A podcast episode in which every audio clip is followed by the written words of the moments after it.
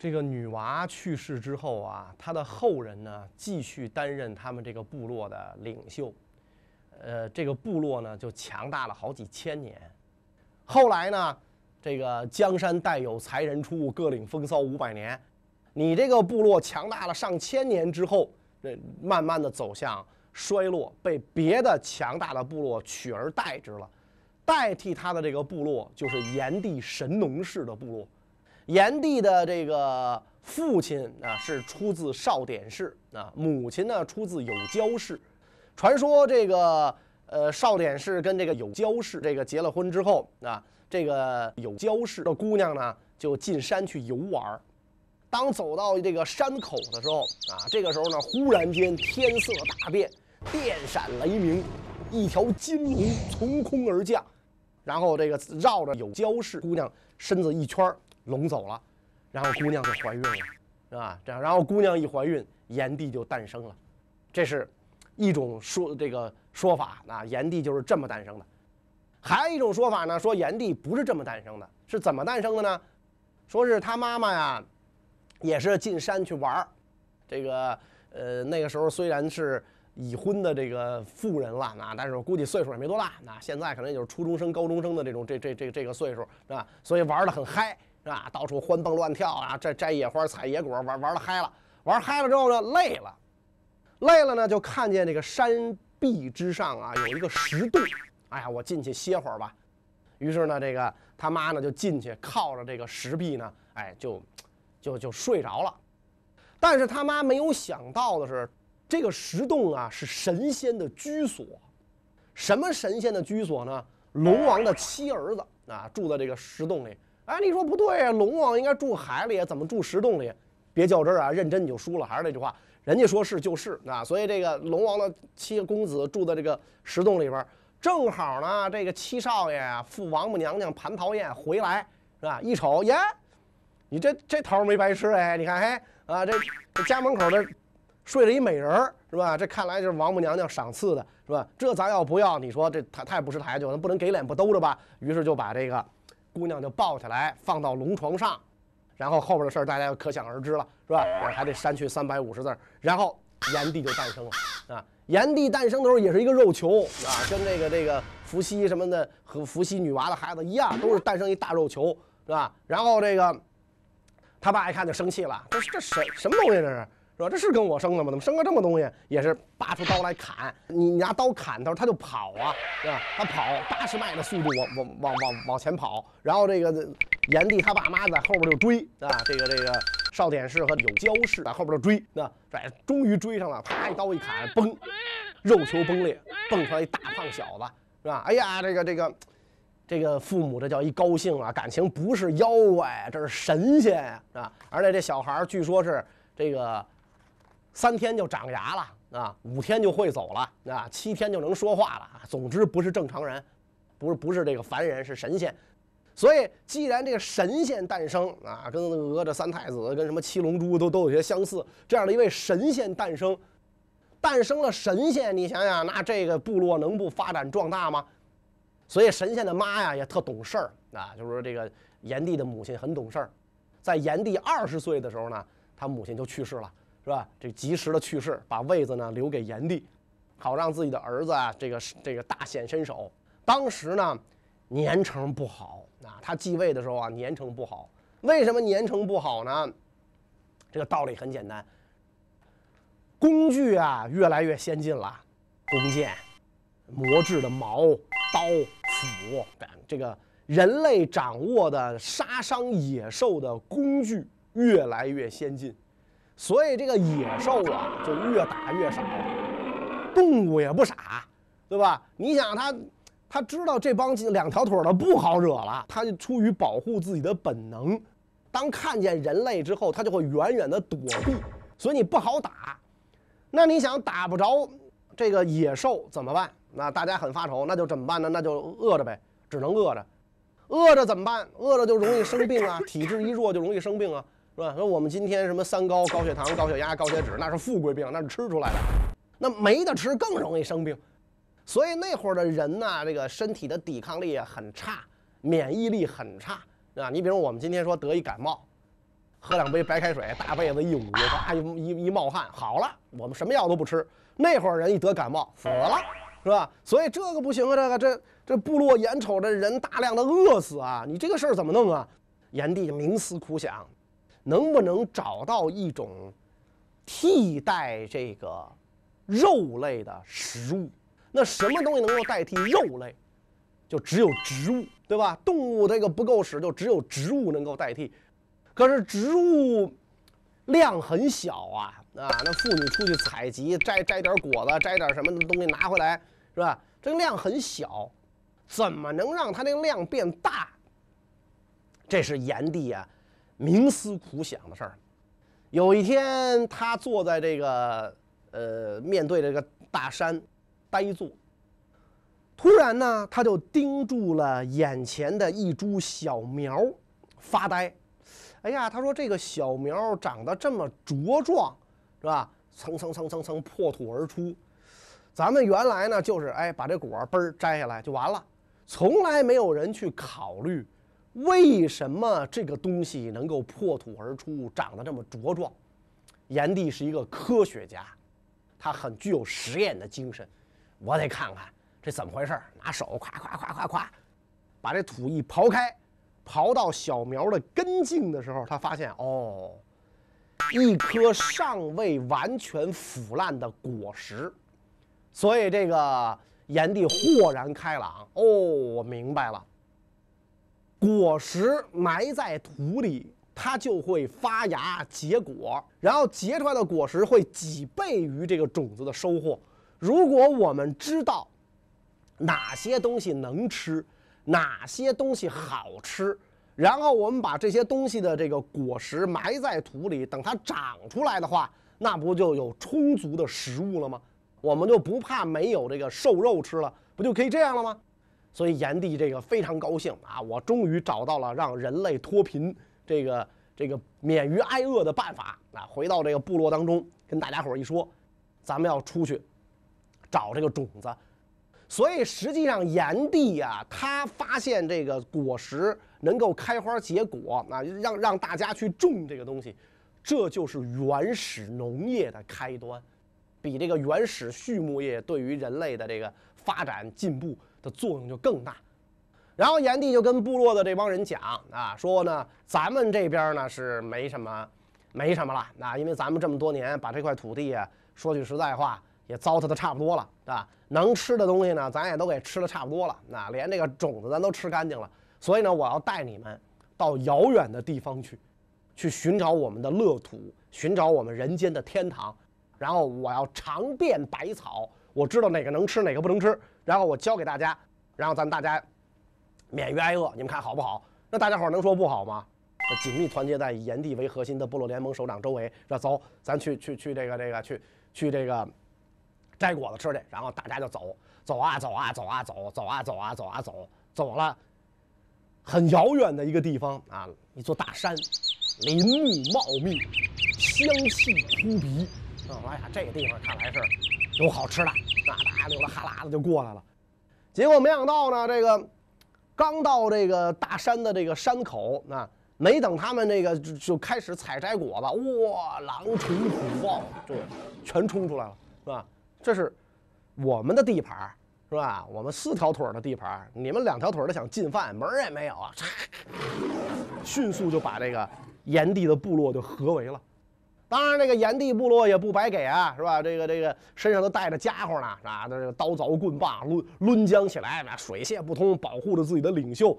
一番鏖战，总算把这个动物给打跑了。大家伙也累的呀，简直都不行了，就瘫倒在地啊，一个个瘫倒在地。然后这有人就跟炎帝说：“说老大，咱算了吧，啊，你看这地方多不友好啊。”是吧？这家伙每天要给咱们来这么一场，咱连吃草的劲儿都没有了。那哥几个全得挂在这儿，说咱回去吧。炎帝说要回去你们回去，我还没为人民找到脱困的这个秘方，我绝不回去。我我九死不回，我就要这个这个呃去尝百草。大家伙一看，刚才咱都喊了口号了，紧密团结在以炎帝为核心的部落联盟首长周围，对吧？那你说你这个时候你反悔，你说出来的话你咽回去，你好意思吗？所以只好就跟着炎帝往前走，是吧？狼虫虎豹这一关呐，算是过了。哇，一看这山呐，壁立千仞，悬崖绝壁，猿猴都攀登不上去。所有的这个呃。茂密的这个林木果实都长在山上啊！你这玩意儿怎么上去呢？炎帝这犯愁，于是大家伙又劝老大，你看是吧？这个狼虫虎豹这一关咱过了，可是这个上不去啊！这玩意儿啊，就算您健将，我们都不行，我们二级运动员的资格都都没有啊，是吧？这这上不去怎么办？咱回去吧。炎帝还是那句话，要回去你们回去，我九死不悔，我就得往上爬。这那大家伙一看没辙了，那跟着炎帝爬吧。怎么爬呀？老大您想招？怎么往上上？炎帝围着这山转啊，转呐转呐转呐转，想出招来了。容易啊，容易来找这个木树棍儿啊，木棍儿啊，然后这个藤草啊，搭这个天梯，一层一层的往上搭，是吧？搭了三百六十层，终于搭到了山顶。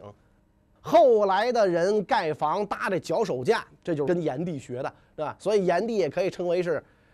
建筑师之祖，爬到了山顶。哎呀，大家伙都跟着上来一看，哇，果然是好地方啊，是吧？这真的是没白爬，那没白出这个力啊！你看这个这个这个地方是吧？这个鸟语花香啊，然后这个各种各样不知名的植物啊，生长的极其茂盛，因为没有人糟蹋这地方嘛，全是好东西。然后炎帝说：“来吧。”啊，咱们这个这个我我先来啊！你们大家伙儿别吃，我先来，我先尝。我尝完了之后，哪个能吃，我就告诉你们啊！你们吃，啪啪一尝蘑菇来啊，啪一尝狗尿苔，这算了这个。炎帝尝遍百草，终于查出来黍、稷、麻、麦、豆啊这五种作物，所以后世称这五种作物啊为五谷啊，可以吃，而且麻还可以织布啊，可以人们人们可以穿衣服。那你说这个炎帝尝百草的这个过程是不是一帆风顺的？那不可能的。据说有一回，这个炎帝尝了一种不知名的草，他尝这个东西啊，这个除了个充饥之外，他还想尝这个草药能不能给人治病啊？结果一尝，哎呦，坏喽，天旋地转，口吐这个鲜血，流那个吐白沫啊？四肢抽搐，眼看要要完蛋了。而且呢，舌根儿已经麻木，说不出话来了。部落的人一看，大吃一惊啊，就赶紧围将上来。啊呦，老大你怎么了？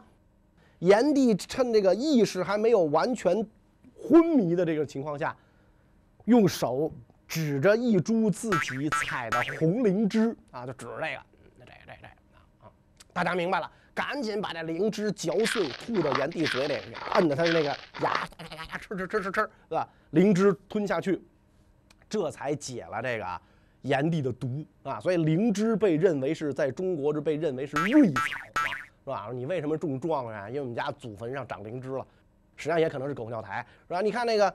白娘子跟许仙是吧？那那个许仙端就是那个端午节劝白娘子饮雄黄酒，结果饮了之后，这个白娘子现形一条大白蛇盘在床上，把许仙吓死了，是吧？然后这个这个白娘子仙山稻草，稻的就是这个灵芝嘛，是吧？吃了之后把许仙救活了。所以炎帝尝遍百草，知道了哪些能吃，哪些能治病，哪些这个这个有毒，然后他记录下来，记录下来之后就。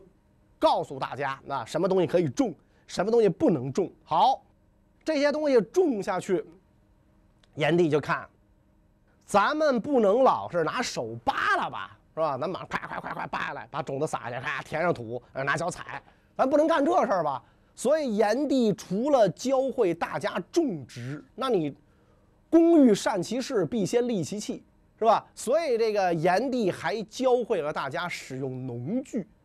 中国最早的农具耒耜啊，就是说是炎帝发明的木质的这个呃农具啊，发明了耒耜，然后教大家播种种植。好了啊，这个非常好啊，农业发展，大家有了这个吃的啊，收获了这个作物，收获作物之后就又出现问题了，怎么吃？啊。肉怎么吃呢？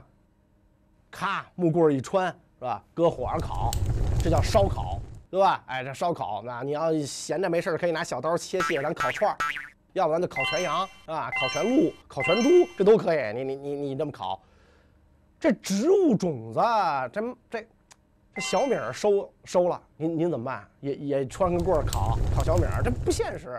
所以炎帝就发明了陶器。对，可以让人用来蒸煮食物，这个的贡献那是就无法用言语来说明了，太大了。你你能用这个东西来蒸煮食物的话，它的这个人能喝上热粥啊、热汤啊。就咱们讲，你感冒发烧，有的时候你不用吃药吗？哎，热热水一喝下，一发汗就好了。所以。人们就有了这个蒸煮食物的这种工具啊，那么对人类体质的这个发展啊，对人类文明进步也是有更大的贡献。然后你现在要这个种这个庄稼，你得知道啥时候种啊，什么时候是播种的季节，什么时候是收获的季节，这个你必须知道。但是那个时候的人他不知道这个事儿啊，你你什么时候种我想种就种。是吧？十冬腊月我种了，是吧？然后这个这个这这这个呃，那他颗粒无收啊，怎么办呢？炎帝最早制定了历法，定日月啊，一年多少多多少天啊？这定日月干这个事儿是吧？然后呢，让大家呃指导大家的农业生产。所以你看，中国古代的这个呃技术成就里边，天文历法非常发达。那么为什么中国的天文历法这么发达？就是因为要用来指导农业生产，中国几千年以农立国，你没有这个天文历法呀，你这个不可能的。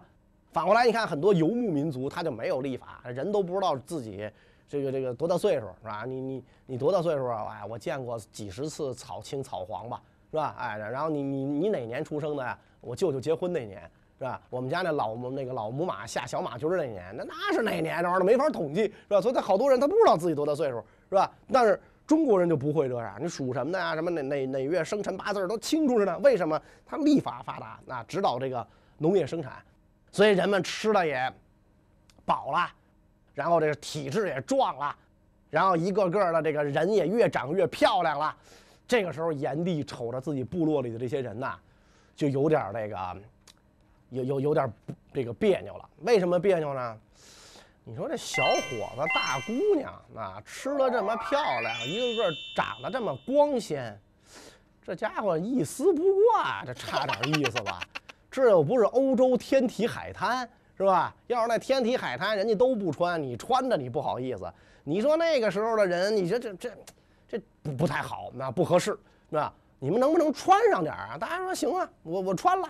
是吧？我那树叶子我都围着呢，它烂了，是吧？一下水烂了。这树兽皮我我也围着呢，那玩意儿它它也烂呢，它长长虫啊，是吧？长虫长虱子啊，这这这不受不了啊，这个是吧？所以这东西这穿着都不顶用啊。而且呢，这不穿吧，难看倒在其次，因为估计那个时候的人比较淳朴，他可能认为穿着比较难看，那他没有这种观念。最关键的是，你不御寒呐，啊很多人关节炎老寒腿。是吧？然后年年年年纪轻轻的脊柱侧弯，你这玩意儿不合适啊。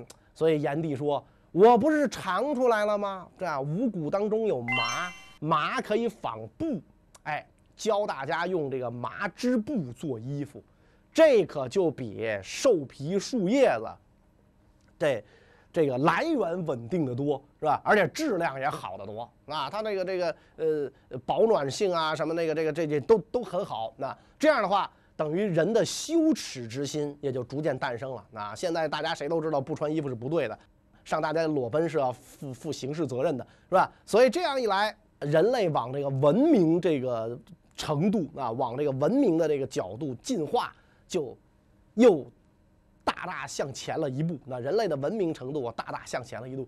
后来这个炎帝啊，在持之以恒的尝草啊，尝遍百草啊。有一次尝了断肠草啊，这个东西实在是剧毒，来不及这个服用解药，他就去世了。他死后就地埋葬，因为尸体来不及运走，那就地就就埋葬。然后这个人们为了纪念他啊，由他的后人出任这个部落的领袖，一直就往下又传了几百年，直到另一个强大的部落兴起，跟他的部落合并为止。